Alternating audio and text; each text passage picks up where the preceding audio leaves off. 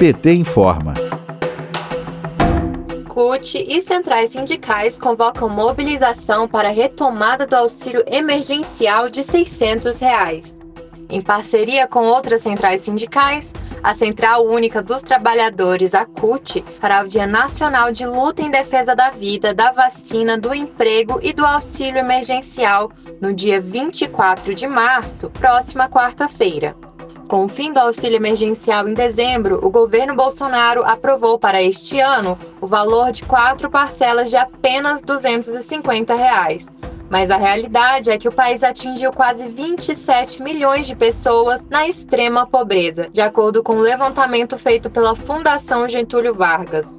Elvino Bongás, líder da bancada do PT na Câmara e deputado federal pelo Rio Grande do Sul, alertou que a demora para aprovar o auxílio é irresponsável.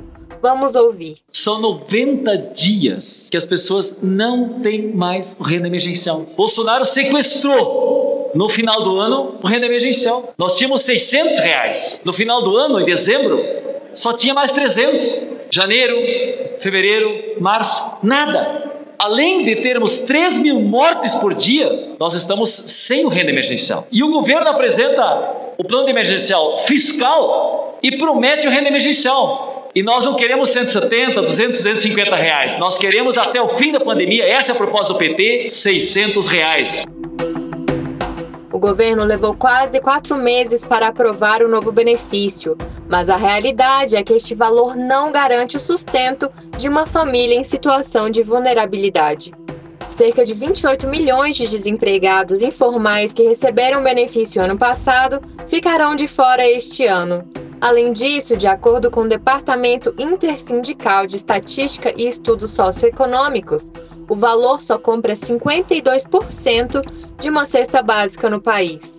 Para o senador do PT pelo Rio Grande do Sul, Paulo Paim, a situação no Brasil no momento é de desespero. O desemprego atual é um dos maiores de toda a nossa história. Oficialmente é de mais de 14 milhões. O auxílio emergencial que falo de em torno de 250 reais é muito pouco. Não se compra nenhuma cesta básica de alimentos. Nós lutamos para que o auxílio se mantivesse no valor original, pelo menos 600 reais, e a mãe chefe de família 1.200. O salário mínimo continua sendo o melhor instrumento de distribuição de renda. Todos ganham. Assalariados, comércio, prefeituras, governo. A roda da economia gira. A situação do país é caótica. É uma situação de guerra e de desespero do nosso povo. As UTIs são lotadas, faltam vacinas. O governo federal está todo atrapalhado. Precisamos salvar vidas, olhar à frente. Wagner Freitas, vice-presidente da CUT, afirma que a atitude do governo só demonstra falta de compromisso com a vida do povo brasileiro, já que aprovou menos da metade do antigo auxílio e retirou gastos da saúde e educação. De Brasília, Terra Thaís Costa para a Rádio PT.